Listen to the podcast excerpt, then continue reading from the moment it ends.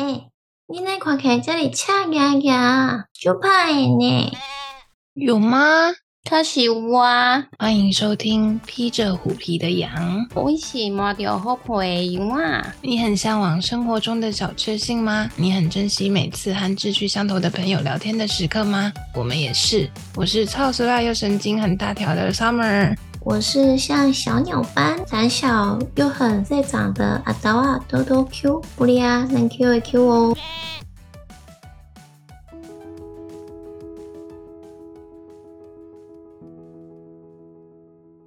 接续上一集，我们继续来讨论下符咒在别人的身上，是不是其实会反噬回自己身上呢？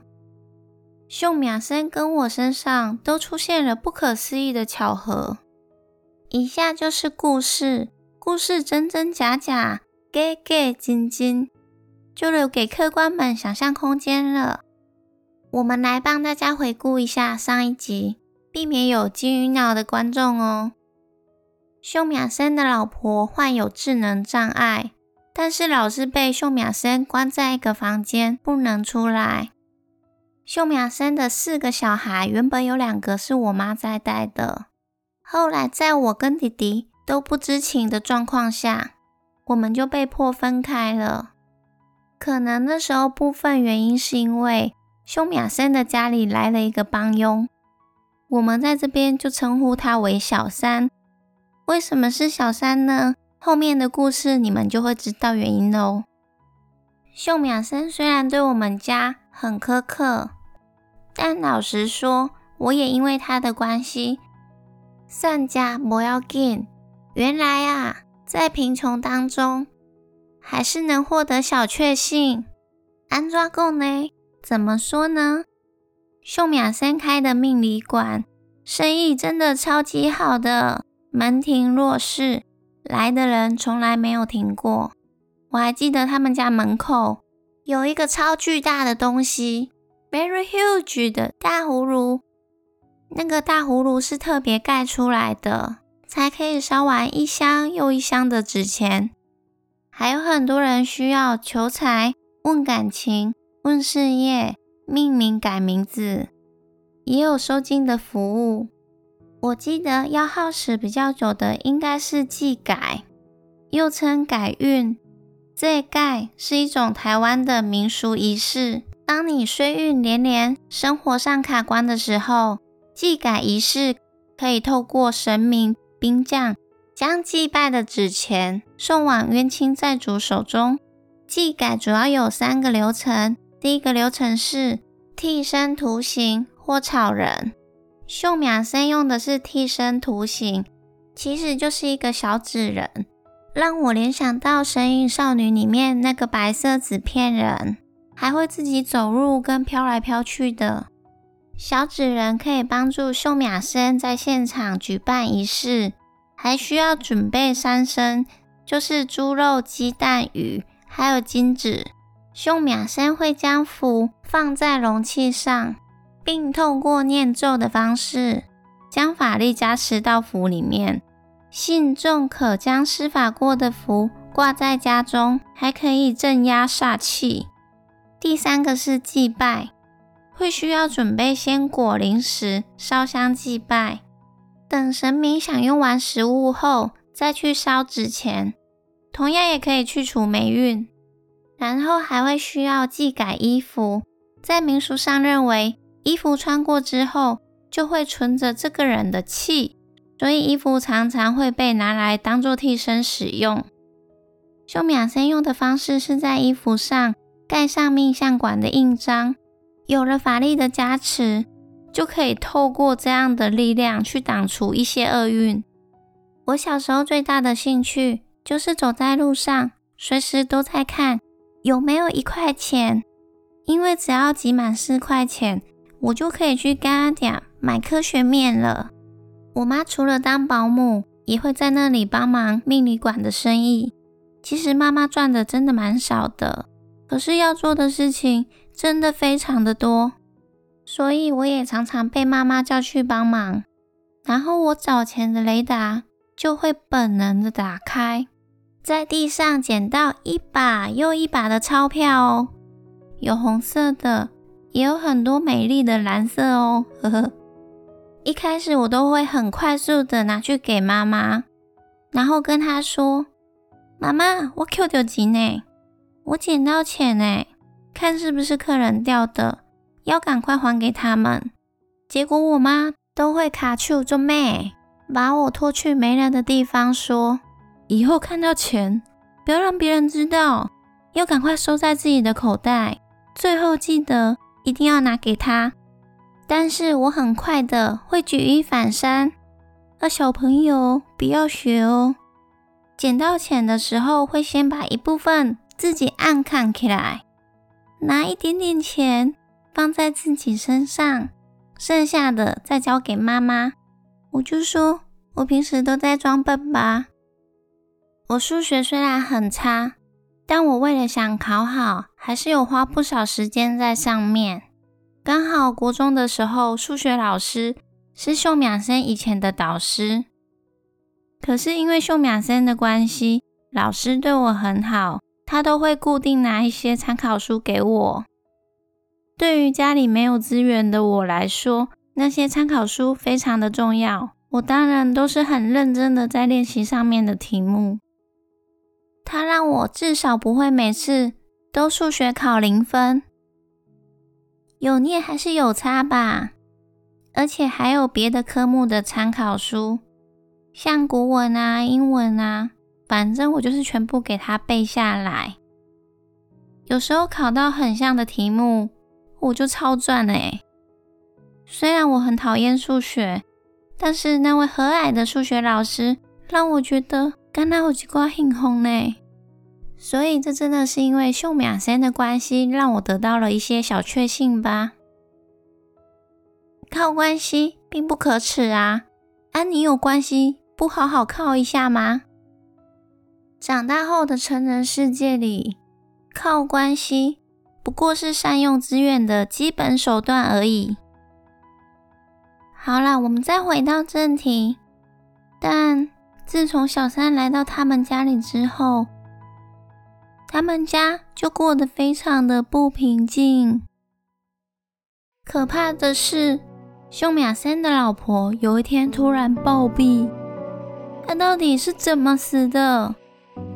为什么好好的没病没痛都窜起来啊？据说他的死状也是非常的离奇，但这都是听说哦。我也没有亲眼看到，就是听说他是死在一个房间的角落，然后整个人卷缩在一起，缩得很紧，整个很僵硬，大家也不知道为什么。更怪异的是，他死后没多久，小三很快的跟秀苗生登记结婚呢。事件跟时间都是如此的巧妙，不知道你们听了有什么想法呢？至少我知道，小三就能一起分秀苗生的财产了，然后也更合理的当家里掌权的女主人了。秀苗生毕竟就只能坐在轮椅上，无法自理，所以可想而知。小三可以控制的事情实在太让人有想象空间。然后这几年，有一天我们突然得知一件事情：我爸前几年有一次在外面不小心跌倒，跌进水沟里，摔得很惨，全身都是血。刚好村长经过，有发现我爸摔在里面，很快的通知救护车。把他载去急救。爸爸那时候其实状况很差，一直住在医院。妈妈也全心在医院照顾他。爸爸跟妈妈说，他梦到秀苗生叫我爸开车去载他，因为秀苗生掰卡，所以无法自己行动。爸爸在开刀前就一直梦到秀苗生，但是他们其实很久都没有再来往了。怎么还会熊熊梦到啊？不知道爸爸是不是受到吗啡的影响，产生了幻觉。我爸在开刀前，医生有说只是普通的开刀手术，危险性不高。我爸妈也叫我们不要回去，要好好工作。但开刀后，我们突然收到病危通知，家里的小孩当天就从北部冲回家狱去。那时候我们都还在上班，我边发抖，眼眶里都是泪水。急忙收着包包赶去坐车。回去后，爸爸好险没事。正好他就在梦里拒绝秀雅森的要求。据我妈说，很像是秀雅森自己要走了，硬要把我爸拖走。后来才知道，其实我爸开刀的那天就跟秀雅森出殡是同一天。为什么会出殡？这么突然？我们在医院的时候，没有一个亲戚敢跟我们家说这件事，所以我们什么都不知道。刚好在我爸住院的那阵子，秀马森突然就死掉了，死因也是很扑朔迷离，就是有一阵子他便秘很严重，也因为他长期久坐，自然而然肠胃蠕动就会变慢，消化机能也会受影响。他去看医生后，医生就说便秘药吃两颗就好。结果他就不听医生的医嘱，自己一次吞了五颗。哎，药真的不能乱吃哎。那这样子，每一个人都自己当医生开药就好啊。吃完药之后，他就开始狂拉，拉不停哎，一直拉一直拉。后来拉到身体胃管，觉得很冷。然后他就岔起来了，突然就死掉了。秀雅森自己说：“有生就有死啊，所以他到底怎么死的？他知道吗？”幸好我爸那时候没有答应他。这时候有个问题，我们可以想想：有可能今天我爸答应他了，我爸爸是不是也跟着被带走呢？我妈知道。秀雅森死了之后就说：“拍谁活着的时候就没有再来往，西料慢慢来修吹，死了之后也不要来找我们。”最近呢，听到那个朱甘阿香也死了耶。朱甘阿香因为一直有酗酒的恶习，喝完就会俩拱，回家不是打老婆，就是把家具都砸烂。怕料的做一个困难呢，就呼呼大睡，睡得很好。本来他是要换肝的，但是没有小孩要换给他，因为换了他也是继续喝的烂醉。人的习惯就是不用期待他会改，最后可怜的又是就跟他瘦。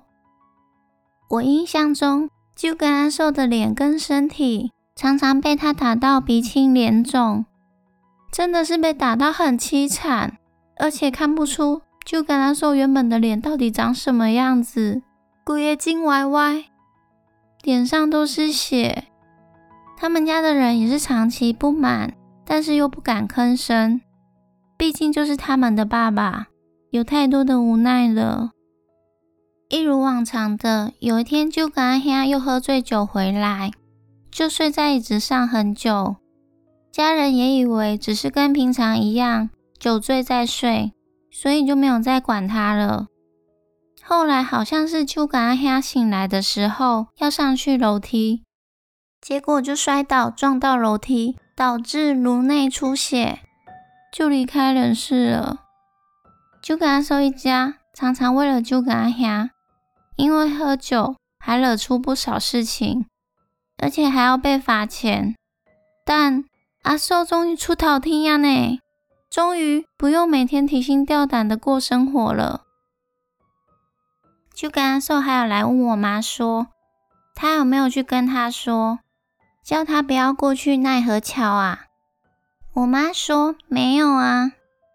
就跟阿寿就说，咦，这样可能是我在做梦，我梦到你叫我不要过奈何桥。我妈就跟就跟阿寿说，奈何桥就是地界了，你就不要过了。后啦，你就平安无事啊，你会平安没事的。妈妈说，其实就跟阿兄死之前，他就感觉到他好像快出事了。他梦到他去他们家，看见家里一捆一捆的面线，但是全部都变成一半，不是完整的。面线代表的是长寿，可是都变成一半了。金家喜拍起掉呢，真是一场噩梦。就感那兄会死。可能也跟秀米亚森有关，因为他们的关系很好。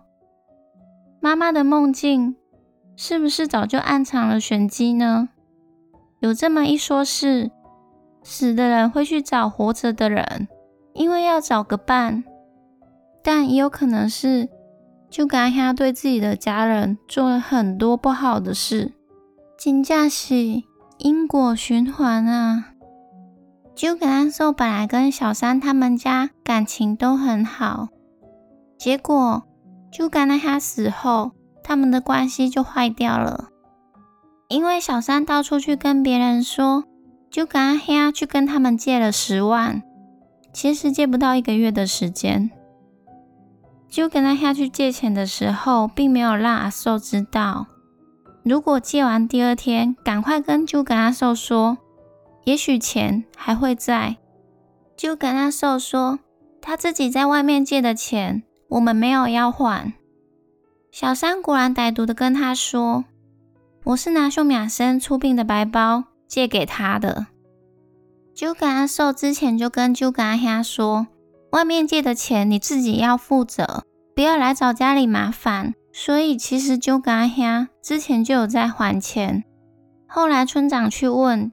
其实就跟阿已经还到剩下五千，还没还而已。就跟那时候也很猛，后来包了白包十万块，请村长还给那个小三。就跟阿兄他们家其实不太顺，他爸爸我应该要叫阿贝。阿贝之前在工作的时候不小心从龙眼树上摔了下来，下半身就没了知觉，所以就半身不遂。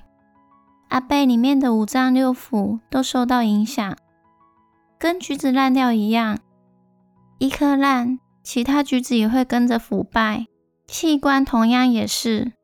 后来阿贝就这样离开了。至于就跟阿兄的哥哥，听说是在阿公死后，去跟外人联合篡改遗嘱，就此得到了庞大的遗产。后来也不知道什么原因。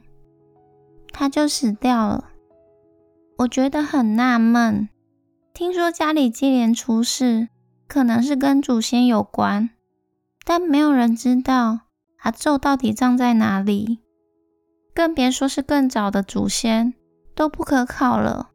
而每一房其实都有去找过，但是就是找不到。有一年，爸爸得到消息，听说是在观音山那里。但是去了，怎么也没有消息。妈妈跟我说，叫我不要过度思考，因为现在祖先可能都转世了。那么做坏事的，可能就在阿鼻地狱领嘎逼。我不吃了一下，真好巧呢。原来妈妈也有一种调侃的幽默，种什么因就结什么果。秀米亚生据说。之前还被一个在邮局上班的资深老员工骗钱，听说骗了七千多万左右。哎，哇塞，七千多万耶！光投资的钱就有七千多万，金价探做贼呢。邮局员工就跟他说要拿钱去投资，可能秀雅生自以为跟那个人的感情够好，所以就相信他了。有可能是对方说的很厉害。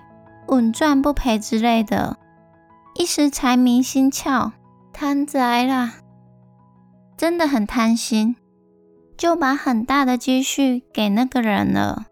重点来了，没有任何一张借据跟其他的证据，反正对方就是打死不认有拿他的七千万做投资。七千万当然就飞走了啊。然后秀米亚森因此就去自杀，还自杀了好几次。听说是吃安眠药，但是后来都有救回来，只是最后还是死于非命。可能就是自己自作主张，执意选择要吞了那五颗便秘药。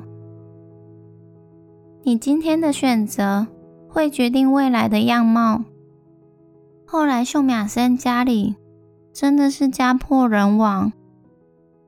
他的小孩都被赶出去了，小三逼迫秀美生的小孩要放弃财产继承，唯独剩下最小的女儿没有被小三赶出去。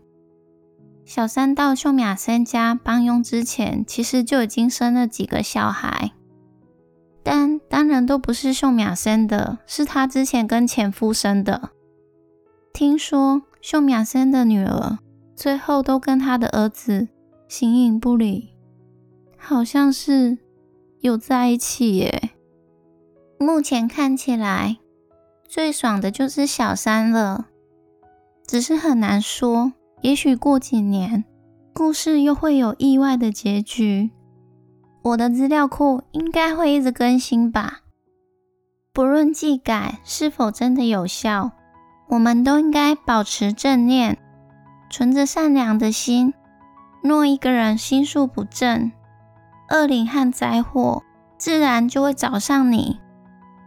今日兜兜 Q 腹黑诗人语录：善恶到头终有报，远走高飞也难逃。人的年纪越大，肉体也会跟着衰败。把正气的力量作为一种修为。让我们的灵体越来越强大。有一个好消息呢，要跟大家分享。最近我们终于收到第一个羊仔赞助 Linga B，来，让我们一起用力的拍手。真的很感谢他，以后就称呼我们的粉丝为小羊粉。期待还有更多小羊粉现身哦。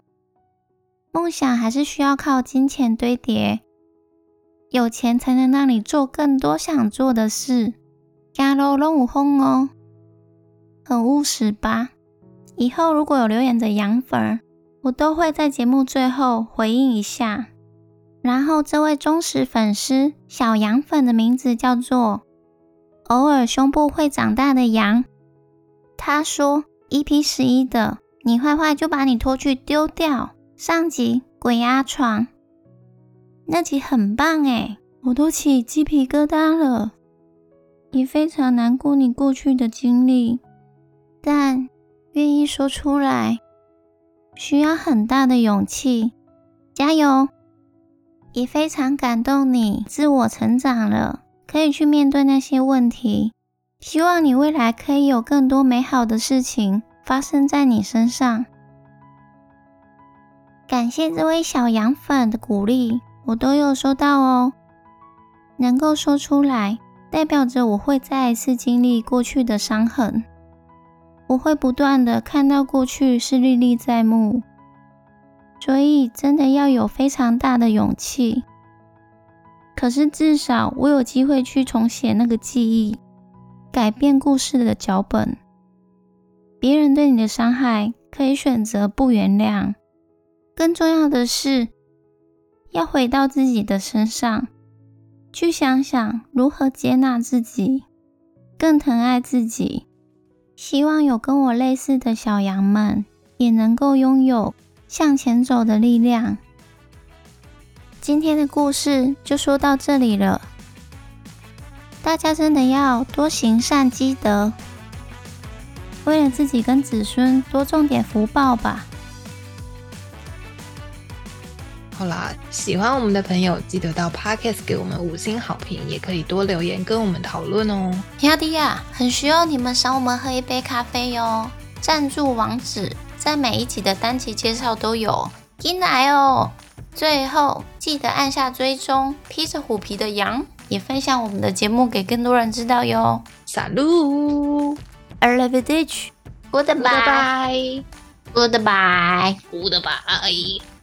goodbye goodbye